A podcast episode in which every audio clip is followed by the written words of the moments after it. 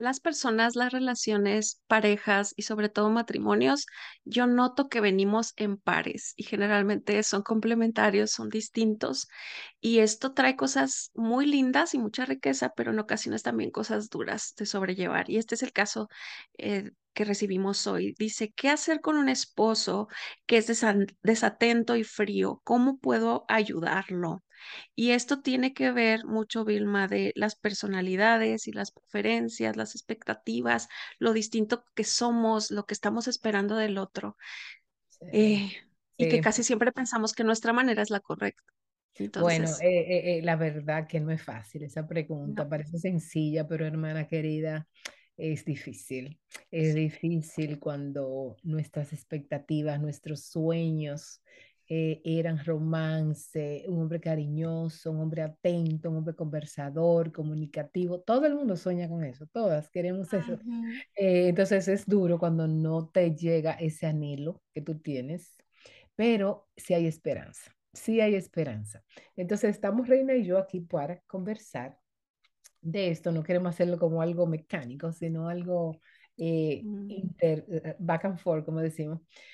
Este, como decía Reina, es un problema de expectativas, de expectativas. Nosotros nos han educado, por lo menos yo crecí, no sé tú, yo leía Blancanieves, y había un príncipe, y la Bella Durmiente, y había otro príncipe, y las películas, y todos esos hombres son desbordados en atención, qué bueno, ¿verdad? Este, Adán era así con Eva, él se desbordó. Lo que pasó es que la caída trajo muchas cosas.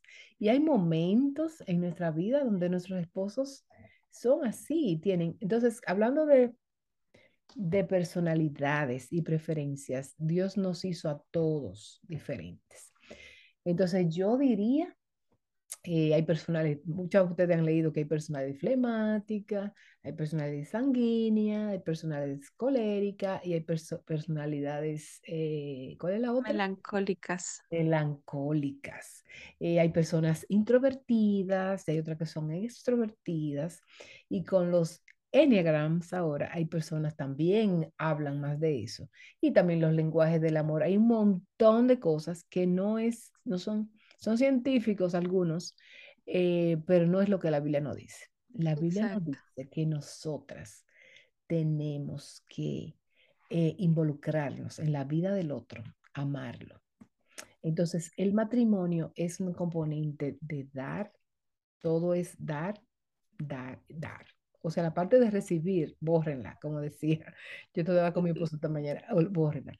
Es, una, es un pacto donde los dos traemos, aportamos al, al, al sitio, aportamos nuestra personalidad, nuestros gustos, nuestro conflicto, nuestra experiencia, nuestro problema, todo viene. Y se, entonces yo traigo una parte y él trae otra parte. Lo que sucede es que no la hemos descubierto totalmente, no nos hemos conocido, no empieza, no nos conocemos la vida entera porque siempre surge otro problema y no nos sabe cómo reaccionar. Por ejemplo, mi esposo y yo tenemos 35 años de casado, 34. Vamos a cumplir mm. Yo estoy emocionada porque esa fecha es. Entonces, ¿qué sucede? Que él, eh, por ejemplo, nosotros nos casamos y vivíamos solos, pero vinieron los niños, tuvimos que aprender cosas, cómo vivir con alguien más. Dos niños, tres niños. Ahora los niños, dos se casaron y el joven se graduó y se mudó. Entonces estamos solos otra vez, tenemos que reaprender cómo vivir solos. O sea, cada vez que viene un elemento nuevo, nos hemos mudado de ciudad, tenemos que aprender cómo vivir. Entonces, en el romance, lo importante es que yo aporto. Yo pienso que si ella es más romántica, más expresiva, más parlanchina, más atenta y menos fría, ella no puede demandar eso de él sino que ella fue, como decía Reina al principio, ella fue creada como un complemento para él. Lo que a él le falta, tú lo tienes. Entonces, lo que le falta, Dios te lo dio para que se lo diera a él. Si tú eres cálida, simpática, extrovertida, eso es lo que él necesitaba y Dios te puso ahí para eso. Si él es desatento, pero tú eres de detalles, de atención, tú tienes la, tú eres la responsable de los detalles en esa relación. Entonces, eso, así es que hemos sido creados. Yo sé que tú dices, ah, no, pero es que yo quiero que sea él. Es que nosotros fuimos así enseñados, que el otro, ¿qué me vas a dar? que yo voy a recibir, pero aquí en el matrimonio, ¿qué vas a aportar? ¿Qué, ¿Qué, tú traes? Entonces tú tienes que aportar calidez y tienes que aportar detallista y, y atención. Y bueno, tú quieres que te lean el pensamiento, a mí también. Yo quiero que mi esposo me dé un abrazo, pero que no decírselo. Yo quiero que él me cante una canción, pero no decírselo. Yo quiero que él me haga una flor, pero no decírselo. Él no es Dios. Él no puede leer tu mente. Él no es omni, omnisciente. Él tiene que tú decirle, ay, mi amor. Y a veces me la compro la flor. Si yo me gustan las flores, cómpratela a ti misma. Y decirle, mira, qué linda, qué preciosa para ti. Se la das a él. No sé. Eso es lo que yo pienso, Reina. ¿Qué tú piensas? Sí, ahorita que lo dices, hay una frase que se viralizó mucho de Frida Kahlo que dice, no te voy a pedir que hagas nada porque si tengo que pedírtelo, ya no lo quiero. Y a mí se me hace muy gracioso, pero porque lo veo en muchas personas, pero eh, no se me hace algo sabio porque no somos adivinos. O sea, yo entiendo el punto de que quieres que él tenga iniciativas, que te sorprenda, pero si somos honestos desde el principio, oye, a mí, a mí me encanta cuando me traes chocolates. Ah, ok, entonces ya no le dejas ese punto a llenar, ya lo sabes, algo práctico, algo sencillo. ¿Qué pasa no? si a veces, si a veces me pasa a mí? Yo ni sé lo que yo quiero. Yo tengo que analizar y escribir. Quiero tantas cosas y no sé. Pero sí, está bien, imagínate, a veces no sabemos ni nosotras mismas lo que queremos, ni nosotras mismas nos entendemos y ahora el pobre marido, ¿cómo vas a ver? Me impresiona ahorita que dices que tienen 34 años de casados. Al momento de grabar esto, pues yo tengo 17, o sea, es la mitad. Tengo la mitad de las experiencias que tú tienes. Digo, Dios mío, todo lo que me falta por aprender, por vivir, por superar, es, es difícil eh, y, y gracioso ver lo diferentes que somos. Yo tengo amigas, Vilma, que que no, que no quieren eso que dijiste. O sea, que dices, todos queremos un no esposo parlachín, expresivo. No, ellas me dicen, yo ya quiero que se calle, ya no lo quiero estar oyendo.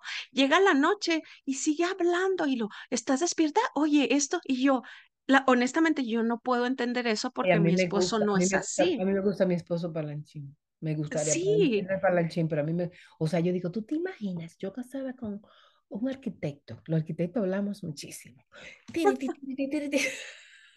Amigo entonces, pero no, o sea, Dios me dio lo que yo necesito. Exacto. Y yo le digo a esas amigas, honestamente te escucho, quiero orar contigo, pero no te entiendo porque mi esposo no es así.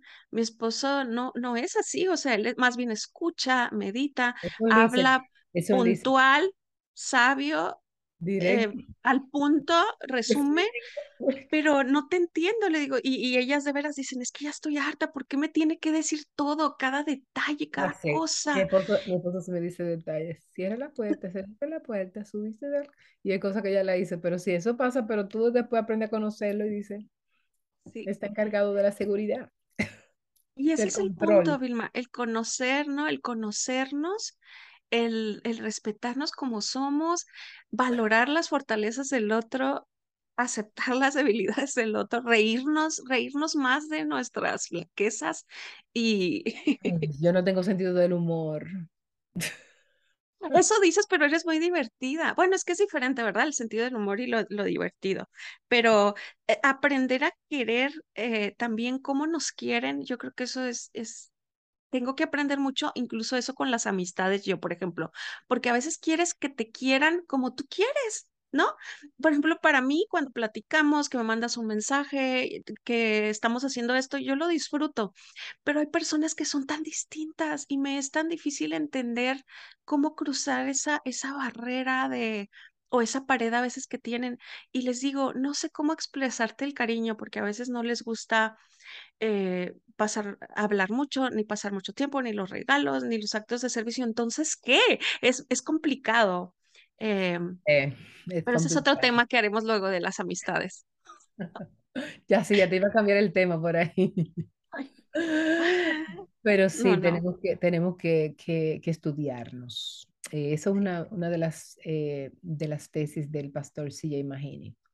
Él habla que hay que estudiar al otro eh, para entender, tratar de complacer o buscar o sorprenderlo. Entonces, hay quizás tu esposo no es eh, eh, frío y es, como ya decía el otro, Es, eh, dice desatento y frío. desatento, pero tal vez Ujú, es un gran carpintero, tal vez es un hombre que hace proyectos, tal vez es un hombre que cocina, tal vez es un... Hay, cada quien tiene su fortaleza, entonces yo te animaría a examinar y estudiar tu esposo y ver las áreas fuertes que tiene. Que otra, que otras mujeres dirían, wow, pero, o sea, provee bien, tal vez es un hombre que trabaja y tiene muchas presiones y tiene que pensar mucho y tiene que, tiene que, y tiene que proveer para esa familia.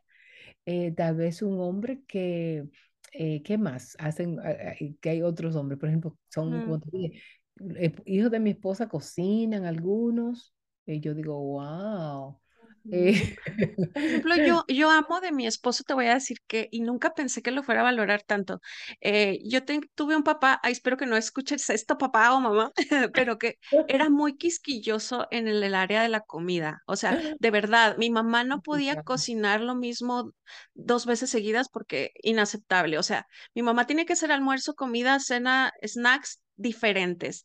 En la semana todo diferente porque mi papá, ay, no, ya comimos eso. Ay, eso fue el martes. Ay, muy quisquilloso, unas cosas no las acepta, no le gustan. Entonces mi mamá, no sé cómo hizo para ser tan creativa y hacer mil cosas, pero a mí eso me, angustiaba mucho como hija, así como que qué estrés, siempre, siempre cocinando, siempre haciendo algo dis- distinto. Y cuando me caso, pues yo llego con ese estrés de, ay, o sea, lo mismo, ¿no? Va a ser como tanta exigencia. Y no, Raúl es tan lindo él, por ejemplo, si hago comida y, y queda y en la noche volvemos a comer poquito más de eso, él nunca se va a renegar de nada, no va a reclamar, siempre está contento con lo que haya de comer, lo aplaude, lo disfruta. Y eso yo no sé si Mi agradecérselo a mi suegra. mi esposo es snacks, todavía más fácil. Yo Qué quiero feliz. Se sacan una estrellota los dos, de verdad. Y, y eso quiero que no lo dejemos a un lado, mamás, de que quizá tu esposo no es atento, no es detallista o romántico, como quiera, pero porque no fue enseñado así, no tuvo a lo mejor un ejemplo de un papá romántico, de que las salidas, planear vacaciones, flores, no sé, pero a lo mejor porque no lo vieron. Entonces, nosotras como mamás al enseñarle a nuestros hijos, es, mira estas cositas, estos detalles, a lo mejor tu esposa obviamente no va a ser igual a mí, pero pregúntale, oye, ¿qué te gusta que haga por ti? Que te ayude, que te saque, que o platique tomar, contigo. o tomar ella la iniciativa. Ajá, Y te voy sí, a, a, te voy a, te voy a raptar, te voy a invitar, te voy a llevar a tal sitio, te voy sí. a, ¿entiendes?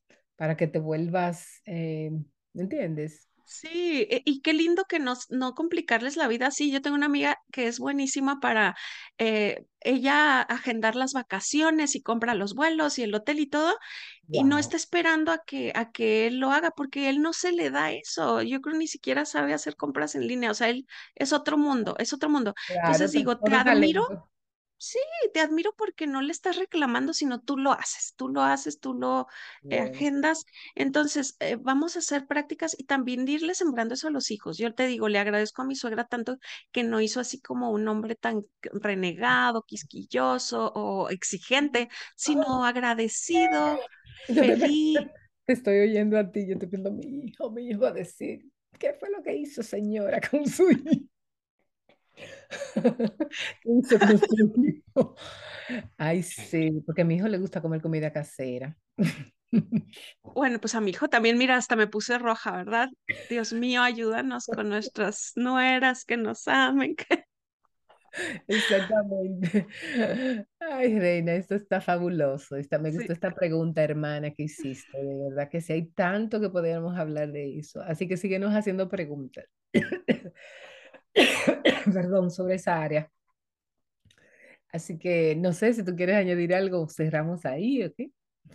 Cerramos, amigas, y, y no, no, se tornó esto muy jocoso, pero sabemos que, que, que para ti está siendo duro y queremos tener respeto de eso también. Eh, si nos estamos riendo es por nuestras propias cosas que tenemos que ver en, la vida, nuestras propias este, luchas y todo, pero eh, animarte, animarte a amar a tu esposo, a encontrarle lo bonito, eh, lo, lo cálido. Él está contigo por algo y tú lo escogiste por algo.